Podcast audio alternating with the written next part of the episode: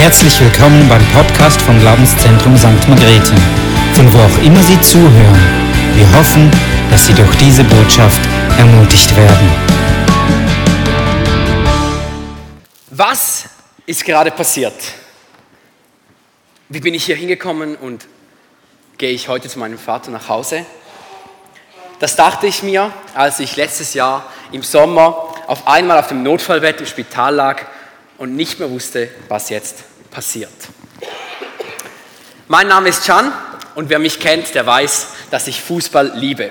Ich liebe Fußball zu schauen, ich liebe es auf der Konsole zu spielen und ich liebe es selbst auf dem Platz Fußball zu spielen. Wir hatten letzten Sommer ein Training als Mannschaft und da war alles gut. Ich habe mittrainiert, gespielt, das war super. Danach gingen wir zum Sören nach Hause, haben dort auf der Konsole Fußball gespielt und am Abend gingen wir hier ins GLZ, um den Fußballmatch Schweiz gegen Portugal anzuschauen. Den ganzen Tag war alles gut. Bis auf einmal am Abend ging es mir nicht mehr so gut. Ich hatte auf einmal Schmerzen hier in der Brust und die Atmung fiel mir langsam immer schwerer. Und nach der ersten Hälfte des Fußballmatches musste ich sagen, hey, ich, ich kann nicht mehr, ich gehe nach Hause. Sie haben mich dann nicht mehr nach Hause gelassen. Ich durfte zu Clara und Micha nach Hause, dort übernachten. Sie haben mir Schmerzmittel gegeben. So war es dann einigermaßen erträglich. Ich ging dann am Montag nach Hause. Da kamen die Schmerzen wieder. Ich nahm wieder Schmerzmittel. So konnte ich den Tag einigermaßen gut über die Bühne bringen und dann auch einschlafen.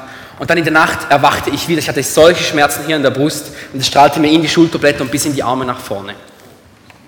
Und ich wusste nicht, was ist denn los? Was muss ich denn tun? Da haben wir den Notfall angerufen die, und gefragt, was wir tun sollen. Die haben gesagt, ja, geh zuerst einmal zum Arzt, klär das ab. Dann haben wir gesagt, okay, gut. Dann ging ich am nächsten Tag zum Arzt. Der hat alles gecheckt, EKG gemacht, Blut genommen. Er hat nichts entdeckt, also hat er mich nach Hause geschickt, bis die Blutwerte bei ihm aus dem Labor ankamen. Ich habe meine Mutter angerufen und gesagt, ja, nein, es ist alles okay, hat der Arzt gesagt, soweit, ich bekomme noch Bescheid. Und dann 20 Minuten, nachdem ich meine Mutter angerufen habe, ruft mich mein Arzt an und sagt, du musst sofort in den Notfall, du fährst nicht mehr Auto, darfst nicht mehr laufen, dein Nachbar soll dich ins Spital fahren. Ich, okay, keine Ahnung, was los ist. Ähm, so schnell kann es gehen. Mein Nachbar hat mich ins Spital gefahren und dann lag ich da. Ich habe euch hier ein Bild mitgebracht. Das ist ein, zwei Tage danach. Ich musste einige Tage im Spital bleiben. Aber ich lag auf diesem Bett. Da war auf einmal kein Arzt mehr da und ich lag da und ich wusste nicht, war es das? Ist es jetzt vorbei? Ich, ich war nicht auf solch eine Situation vorbereitet. Es kam einfach so unerwartet. Es stellte sich schließlich heraus, dass ich eine Herzmuskelentzündung hatte. Darum musste ich dann auch ein, zwei Tage im Spital bleiben für den Rest der Woche. Also hier seht ihr ein Bild von mir und meiner Schwester, sie hat mich besucht. Ich sehe ziemlich fertig aus, musste da bleiben zur Überwachung, aber keine Sorge, mir geht es wieder gut, ich bin gesund und Jesus hat mich bewahrt. Ich war nicht auf diese konkrete Situation vorbereitet, aber ich wusste dennoch, dass ich vorbereitet bin. Denn ich wusste, selbst wenn es hier und heute endet, gehe ich zu meinem Vater nach Hause. Ich wusste, ich kann hier alles verlieren, aber die Beziehung zu Jesus ist das eine, das bleibt. Und wir kennen das doch alle. Wir planen unser Leben. Wir leben in unserem Alltag und wir vergessen so schnell, dass wir das Leben nicht im Griff haben. Wir können nicht wissen, wann etwas geschieht, aber wir können uns darauf vorbereiten. Wir sind doch alles so gute Planer, gerade wir Schweizer, wir Deutschen und Österreicher. Wir wollen die Dinge kontrollieren, wir wollen es gut machen, wir wollen planen und wir wollen es so durchführen, wie wir es möchten. Das ist ja auch nicht schlecht. Wir bereiten uns auf alle Eventualitäten vor. Wir können uns versichern gegen alles und uns so absichern. Auch das ist nicht schlecht. Wir bereiten uns ja zum Beispiel auch auf das kalte Wetter im Winter vor. Wir holen unsere warme Kleidung hervor, unsere Winterjacken. Wir bereiten uns auch auf Prüfungen vor, damit wir sie bestehen können. Die einen vielleicht etwas mehr als die anderen. Ich weiß nicht, wie es dir geht, aber mir hat es immer geholfen, wenn ich gut vorbereitet war auf eine Prüfung. Dann wusste ich, okay, ich kann diese Prüfung, ich kann sie bestehen. Es gibt uns eine Sicherheit, wenn wir vorbereitet sind. Gerade auch dann, wenn wir nicht wissen, wann etwas passiert. Was sagt Gott dazu? Die Bibel zeigt uns, wie wir uns richtig vorbereiten können. Ich möchte euch heute eines mitgeben, und zwar diesen Satz. Jesus kommt wieder. Sei du darum vorbereitet. Und wir haben bereits von Thomas und von Björn viel über Matthäus 24 gehört. Wir wissen, dass diese Welt einmal ein Ende haben wird. Wir wissen, dass herausfordernde und schwierige Zeiten auf die Christen zukamen und auch zukommen werden. Und wir wissen vor allem eines, nämlich, dass Jesus wiederkommt.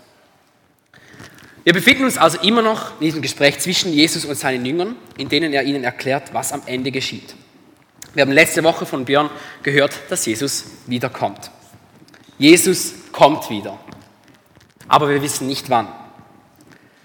Jesus sagt seinen Jüngern aber dann ganz klar, dass sie bereit sein sollen. Jetzt kommt Jesus macht noch einige Beispiele mit Gleichnissen, in denen er zeigen möchte, wie man sich denn auf sein zweites Kommen vorbereiten kann.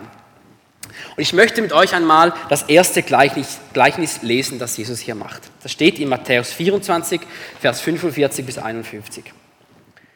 Wie verhält sich denn ein kluger und zuverlässiger Verwalter? fragte Jesus die Jünger.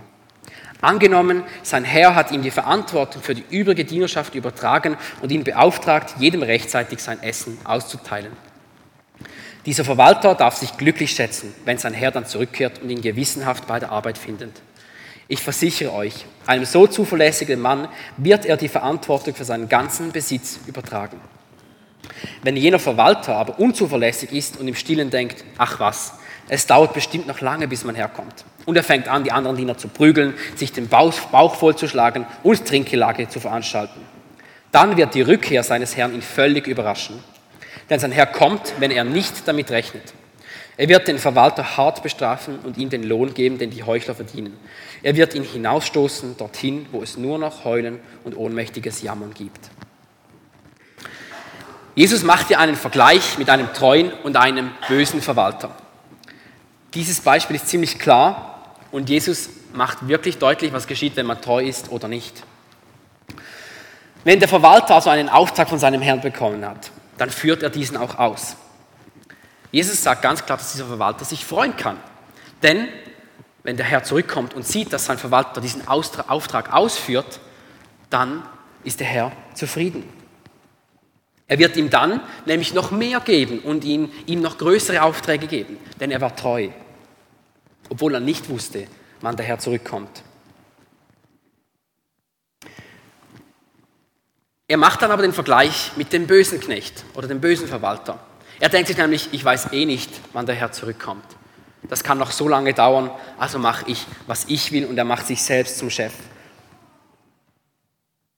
Doch auf einmal ist der Herr eben da und er sieht, dass der Verwalter seinen Auftrag nicht ausführt. Dann ist es zu spät. Er wird hinausgestoßen. Das ist die, das ist die Realität, es tut mir leid. Sei treu und lebe so, wie Jesus es dir vorgelebt hat. Jesus kommt wieder. Du weißt vielleicht nicht wann, aber du kannst dich darauf vorbereiten. Halte treu an diesem Versprechen von Jesus fest, dass er wiederkommt. Halte treu daran fest und behandle deine Arbeitskollegen, dein Umfeld, deine Familie, deine Freunde gut und so, wie Jesus es möchte. Jesus stellt hier zwei Personen einander gegenüber. Der eine glaubt an die Worte des Herrn, dass er wiederkommt und führt treu den Auftrag aus. Der andere hat, das, hat den Glauben an die Worte des Herrn verloren und er tut nicht mehr das, was ihm gesagt wurde. Treue hat viel mit Vertrauen zu tun. Mit dem Vertrauen darauf, dass Jesus sein Versprechen hält. Jesus will, dass du ganze Sache mit ihm machst und ihm dein ganzes Leben hingibst. Heute, nicht erst morgen. Wenn du ihm dein Herz gibst, dann wird er es verändern und er wird es neu schaffen. Wenn wir das tun, sind wir bereit, wenn Jesus wiederkommt. Ich sage es noch einmal, Jesus kommt wieder. Sei darum bereit. Jesus macht jetzt noch weiter und er erzählt ein weiteres Gleichnis. Matthäus 25, Vers 1 bis 13. Wenn der Menschensohn kommt, wird es in seinem himmlischen Reich sein, wie bei zehn Brautjungfern, die bei einer Hochzeit dem Bräutigam mit ihren Lampen entgegengingen. Fünf von ihnen fehlten sich klug, die anderen waren leichtfertig und dumm. Die klugen Mädchen hatten sich nämlich vorher mit ausreichend Öl für ihre Lampen versorgt. Die anderen fünf dachten überhaupt nicht daran, einen Vorrat an Öl mitzunehmen. Als sich die Ankunft des Bräutigams verzögerte, wurden sie alle müde und schliefen ein. Plötzlich um Mitternacht wurden sie mit dem Ruf geweckt, der Bräutigam kommt, geht und begrüßt ihn. Da sprangen die Mädchen auf und bereiteten ihre Lampen vor. Die fünf, die nicht genügend Öl hatten, baten die anderen, gebt uns etwas von eurem Öl, unsere Lampen gehen aus. Aber die Klugen antworteten, das können wir nicht, unser Öl reicht gerade für uns selbst. Geht doch zu einem Händler und kauft euch welches. Da gingen sie los. In der Zwischenzeit kam der Bräutigam. Die Mädchen, die darauf vorbereitet waren, begleiteten ihn in den Festsaal. Dann wurde die Tür verschlossen. Später kamen auch die fünf anderen. Sie standen draußen und riefen, Herr, mach uns doch die Tür auf. Aber er erwiderte, was wollt ihr denn? Ich kenne euch nicht. Deshalb seid wachsam und haltet euch bereit, denn ihr wisst weder an welchem Tag noch zu welchem Zeitpunkt der Menschensohn kommen wird. Auch hier wird Jesus wieder sehr klar, was passiert, wenn wir bereit sind oder nicht. Was ist passiert? Alle zehn Frauen haben auf den Bräutigam gewartet. Aber nur fünf von ihnen hatten einen Vorrat an Öl mitgenommen. Weil die anderen fünf kein Öl dabei hatten, haben sie den Bräutigam verpasst. Sie waren nicht bereit. Obwohl sie auch wie die anderen gewartet haben, haben sie den Bräutigam verpasst und konnten nicht mehr zu ihm hineinkommen. Als ich mir das vorgestellt habe, hat es mich zerrissen innerlich. Wie schlimm muss das sein, wenn du wartest, aber nicht genügend vorbereitet bist und dann den Bräutigam verpasst. Wenn du den Bräutigam nicht kennst. Wenn du äußerlich alles getan hast, damit du bereit bist, aber du kennst den Bräutigam nicht. Wenn du äußerlich alles getan hast, damit du zu Jesus kommen kannst, ihn aber nie wirklich kennengelernt hast. Du bist christlich sozialisiert und weißt, wie man sich im Gottesdienst vielleicht verhält. Wie man sich verhält, dass man als Christ durchgeht. Aber du hast nie eine wirkliche Beziehung mit Jesus begonnen. Vielleicht bist du gefangen darin, das Richtige zu tun in der Hoffnung, dass es dir dann reicht. Ich sage dir eines, es reicht nicht. Deine guten Taten alleine reichen nicht. Du brauchst ein neues Leben von Jesus Christus und die Wiedergeburt, Wiedergeburt durch den Heiligen Geist, der dich von innen heraus erneuert. Du brauchst eine Beziehung zu Jesus. Du weißt nicht, wann er kommt. Aber wenn du ihn als deinen Retter und Herr annimmst und er dich von innen erneuert hat, dann kennt er dich und er lässt dich zu ihm. Und du kannst dir das wirklich nicht erkaufen mit guten Taten. Sie konnten sich das Öl erkaufen, aber sie kamen doch nicht hinein. Du weißt nicht, wann Jesus wiederkommt, aber du kannst ihn jetzt als Retter und Herr annehmen, ihn kennenlernen und so für ihn bereit sein. Vielleicht schläfst du einmal ein, wie diese zehn, aber du kannst wieder aufwachen und dennoch Öl haben und dieses Öl kann wieder angezündet werden. Jesus kommt wieder. Sei du darum bereit. Und Jesus ist hier aber immer noch nicht fertig und er macht ein weiteres Beispiel für die Jünger. Matthäus 25, Vers 14 bis 30. Es wird dann so sein wie bei einem Mann, der vorhatte, ins Ausland zu reisen. Er rief alle seine Verwalter zusammen und vertraute ihnen sein Vermögen an. Sie sollten während seiner Abwesenheit gut damit wirtschaften. Dem einen gab er fünf Zentner Silberstücke, einem anderen zwei und dem dritten einen Zentner. Jedem nach seinen Fähigkeiten. Danach reiste er ab. Der Mann mit den fünf Zentnern Silberstücke machte sich sofort daran, mit dem Geld Geschäfte zu treiben und konnte so die Summe verdoppeln. Auch der die, zweite Zent die zwei Zentner bekommen hatte, verdiente zwei hinzu. Der dritte aber vergrub den Zentner, den sein Herr ihm anvertraut hatte, an einem sicheren Ort. Nach langer Zeit kehrte der Herr von seiner Reise zurück und forderte seine Diener auf, mit ihm abzurechnen. Der Mann, der fünf Zentner Silberstücke erhalten hatte, trat vor und übergab ihm zehn Zentner. Er sagte, Herr, fünf Zentner hast du mir gegeben. Hier, ich habe fünf dazu verdient. Da lobte ihn sein Herr. Gut so, du bist ein tüchtiger und zuverlässiger Verwalter. In kleinen Dingen bist du treu gewesen, darum werde ich dir Großes anvertrauen. Komm zu meinem Fest und freu dich mit mir. Danach kam der Mann mit den zwei Zentnern. Er berichtete, Herr, ich habe den Betrag, den du mir gegeben hast, verdoppeln können. Da lobte ihn der Herr, gut gemacht, du bist ein tüchtiger und zuverlässiger Verwalter. In kleinen Dingen bist du treu gewesen, darum werde ich dir Großes anvertrauen. Komm zu meinem Fest und freu dich mit mir. Schließlich kam der Diener, dem der Herr einen Zentner Silberstücke gegeben hatte, und erklärte, ich kenne dich als strengen Herrn und dachte, du erntest, was andere gesät haben. Du nimmst dir, wofür du nichts getan hast. Aus Angst habe ich dein Geld sicher aufbewahrt. Hier hast du es wieder zurück. Zornig antwortete ihm darauf sein Herr, was bist du nur für ein böser und fauler Verwalter? Wenn du schon der Meinung bist, dass ich ernte, was andere gesät haben und mir nehme, wofür ich nichts getan habe, hättest du mein Geld wenigstens bei einer Bank anlegen können. Dann hätte ich immerhin noch Zinsen dafür bekommen. Nehmt ihm das Geld weg und gebt es dem, der die zehn Zentner hat. Denn wer viel hat, der bekommt noch mehr dazu. Ja, er wird mehr als genug haben. Wer aber nichts hat, dem wird selbst noch das wenige, das er hat, genommen. Und jetzt werft diesen Nichtsnutz hinaus in die tiefste Finsternis, wo es nur noch Heulen und ohnmächtiges Jammern gibt.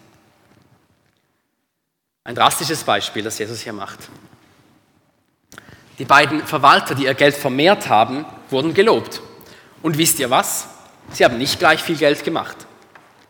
Der eine hatte am Schluss zehn Zentner und der andere vier. Aber das spielt überhaupt keine Rolle.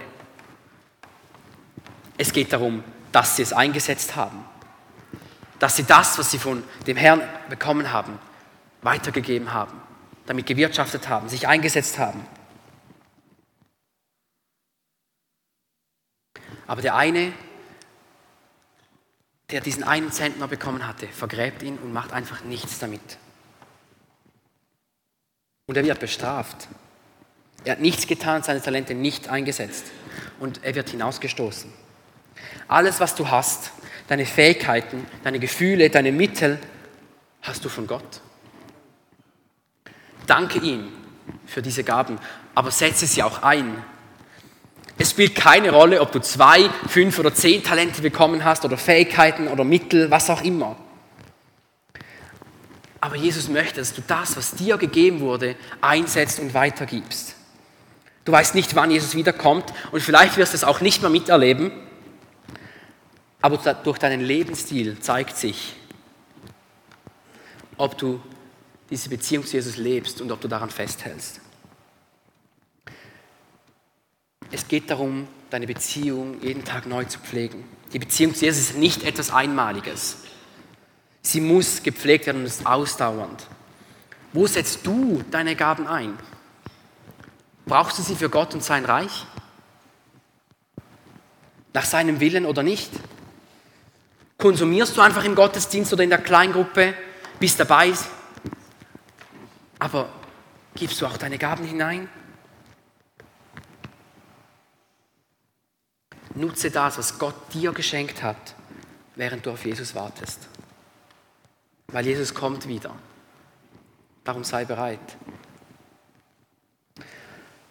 Und zum Schluss zeigt Jesus den Jüngern, was am Ende geschehen wird, mit denen, die durchgehalten haben, durchgehalten haben oder nicht.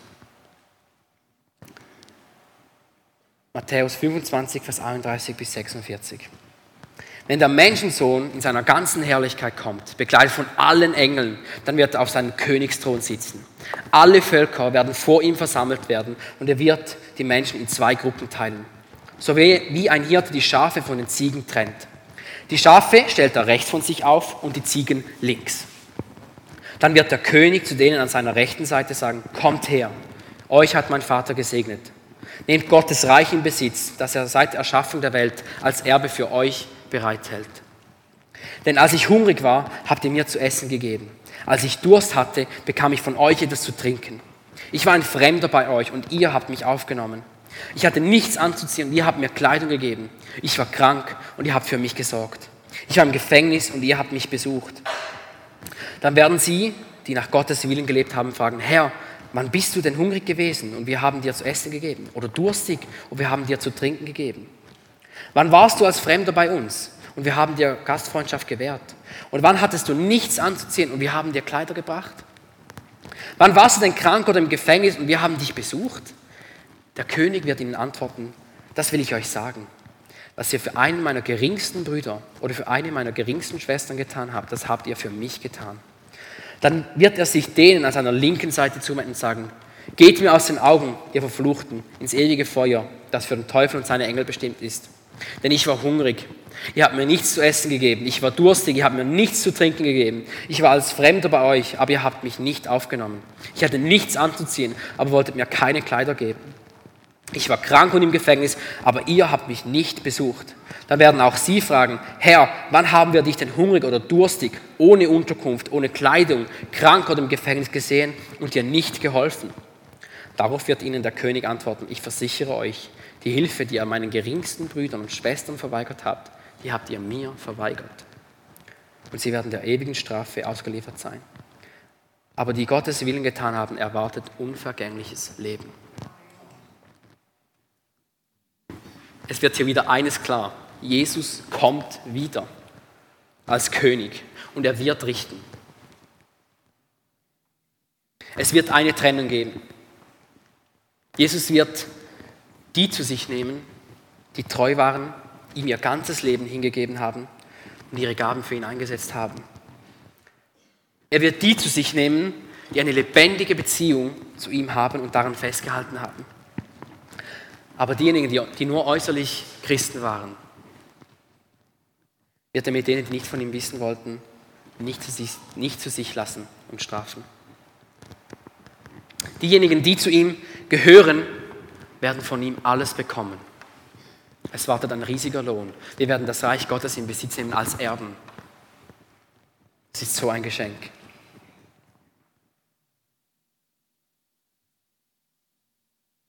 Aber diejenigen, die nicht von ihm wissen wollten, werden bestraft und sie werden nicht zu Jesus kommen. Und Jesus sagt in diesem Text, woran wir erkennen, zu wem wir gehören. Ich lese es nochmal. Was ihr für einen meiner geringsten Brüder oder für eine meiner geringsten Schwestern getan habt, das habt ihr für mich getan. Und dann, ich versichere euch, die Hilfe, die ihr meinen geringsten Brüdern und Schwestern verweigert habt, die habt ihr mir verweigert. Machst du einen Unterschied in deinem Umfeld, deiner Familie, deiner Klasse oder deinem Sportverein? Es geht nicht darum, sich mit Werken das Leben bei Gott zu erkaufen, sondern dass an deinen Taten und an deinem Lebensstil erkennbar wird, wer in dir lebt. Dass erkennbar wird, wer dein Leben bestimmt und verändert. Und ich habe euch ein Bild mitgebracht. Und zwar habe ich zwei Taschen. Vielen Dank, Noel. Und wir schauen einmal an, was es mit diesen Taschen auf sich hat.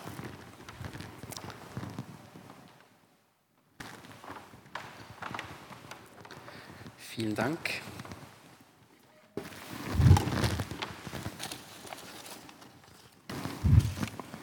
Schauen wir uns einmal die erste Tasche hier an. Es ist eine Mikro-Einkaufstasche, noch schön Sentis Park vorne drauf. Sie sieht super aus, also Top-Zustand, vielleicht noch nicht einmal gebraucht. Super gefaltet, hat keine Flecken, ist nicht dreckig. Ich denke, jeder von uns würde ziemlich schnell mit dieser Tasche einkaufen gehen. Sie sieht so perfekt aus, makellos. Schauen wir aber einmal hinein. Was ist denn da drin?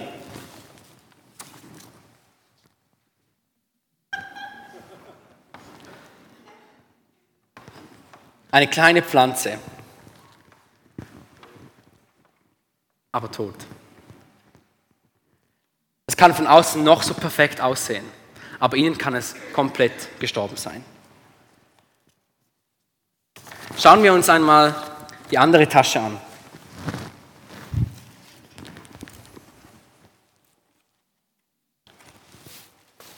Sie ist zerrissen, sie hat viele Falten, wurde gebraucht hat Flecken, ist dreckig, sieht von außen überhaupt nicht schön aus. Ich glaube, bis jemand diese Tasche nehmen würde, geht es sehr lange oder vielleicht auch gar nicht, vielleicht schmeißen sie einfach weg. Aber schauen wir auch einmal in diese Tasche hinein. Was kommt zum Vorschein? Eine kleine, aber wunderschöne Pflanze. Etwas Wunderschönes. Von außen sieht es überhaupt nicht schön aus, aber innen ist etwas Wunderbares verborgen.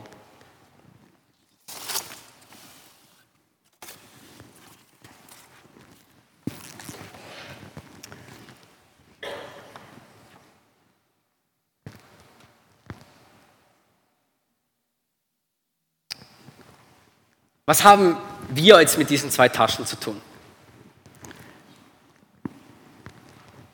Ich sage euch eines, beide Taschen haben ein Problem.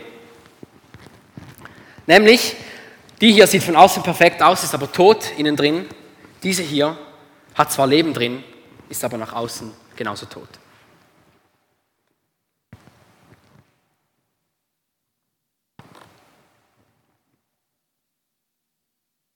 Vielleicht sieht das wunderschön aus, aber vielleicht merkt man dann auf einmal, oh, da drinnen ist nicht viel. Aber bis man diesen Schatz hier entdeckt, dauert es vermutlich sehr lange.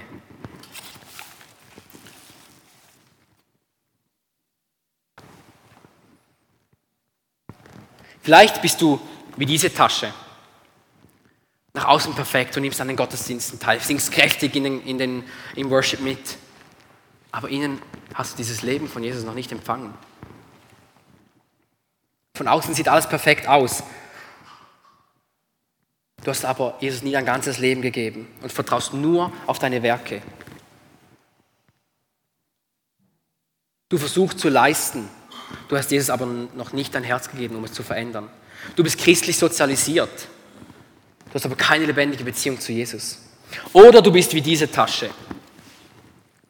Du hast Jesus in dein Herz gelassen, um es zu verändern. Und er hat dein Herz wirklich verändert.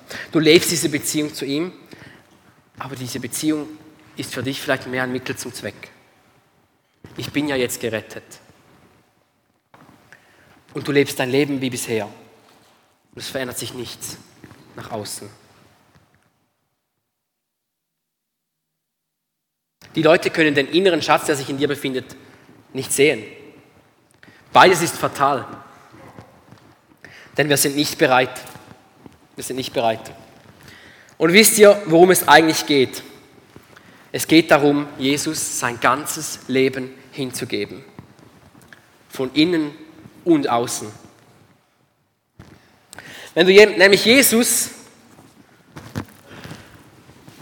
in dein Herz lässt und sagst, Herr, ich gebe dir mein ganzes Leben Verändere du mein Herz.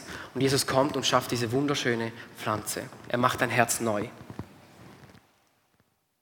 Da darfst du gewiss sein, dass seine Gnade genügt.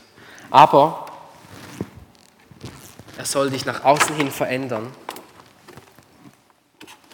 dass durch deine Taten und dein Lebensstil am Ende die ganze Welt diese wunderschöne kleine Pflanze, die Jesus dir in dein Herz gegeben hat, sehen kann. Diese Box ist nicht perfekt. Sie hat Ecken und Kanten. Auch sie hat einige Flecken. Aber durch sie kann die Welt sehen, wer in dir lebt. Sie sieht die Veränderung. Sie sieht, er lebt anders. In ihm ist Leben. Und das wirkt sich nach außen aus.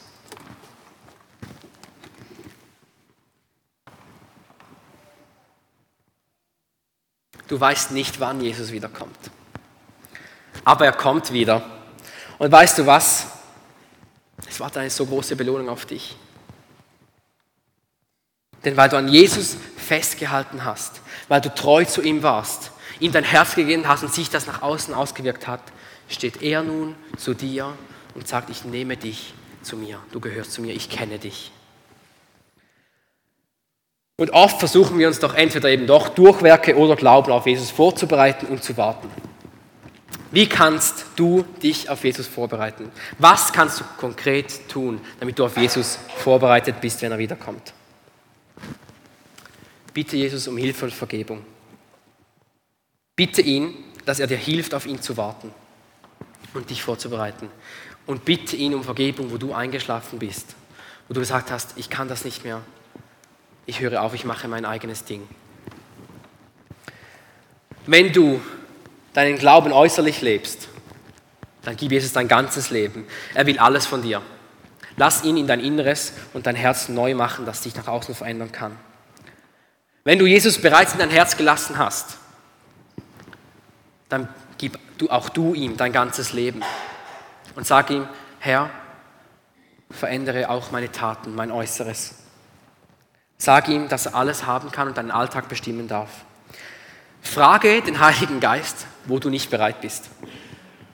Wo habe ich etwas in meinem Leben, das mich nicht bereit macht für dich, Jesus? Frage ihn das. Er wird dir etwas aufzeigen und da möchte ich dich ermutigen, geh das an.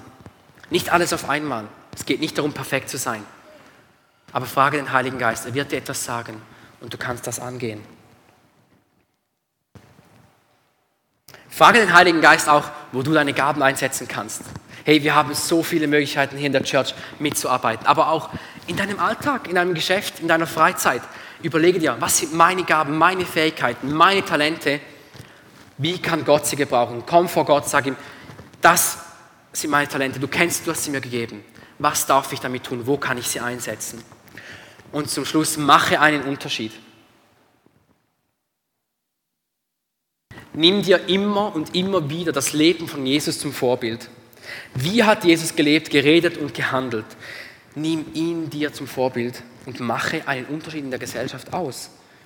Lass die Welt sehen, wer in dir lebt. Lass die Welt Jesus in dir anhand von deinen Taten erkennen. Lass sie sehen, wie du von innen verändert wurdest und wie dich das nach außen verändert.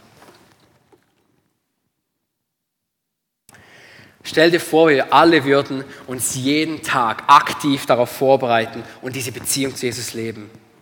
Wir wären nahe an seinem Herz und wir würden gemeinsam die Welt prägen. Wie würde unser Alltag aussehen, wenn wir unser Vertrauen vollkommen auf die Zusagen von Jesus setzen würden? Wenn wir jeden Tag in dieser Beziehung leben und uns von ihm, von innen nach außen verändern lassen und die Welt jeden Tag durch jeden von euch und von mir Jesus, den Retter und Herr in unserem Leben sehen darf. Das hat eine solche Kraft und ein solches Potenzial, dass noch viele, viele Menschen Jesus als ihren Retter und Herr annehmen dürfen. Und dann dürfen sie wieder gemeinsam mit uns auf Jesus warten und sich vorbereiten. Wir sind nicht alleine. Wir dürfen miteinander warten und uns unterstützen. Jesus kommt wieder sei du darum bereit.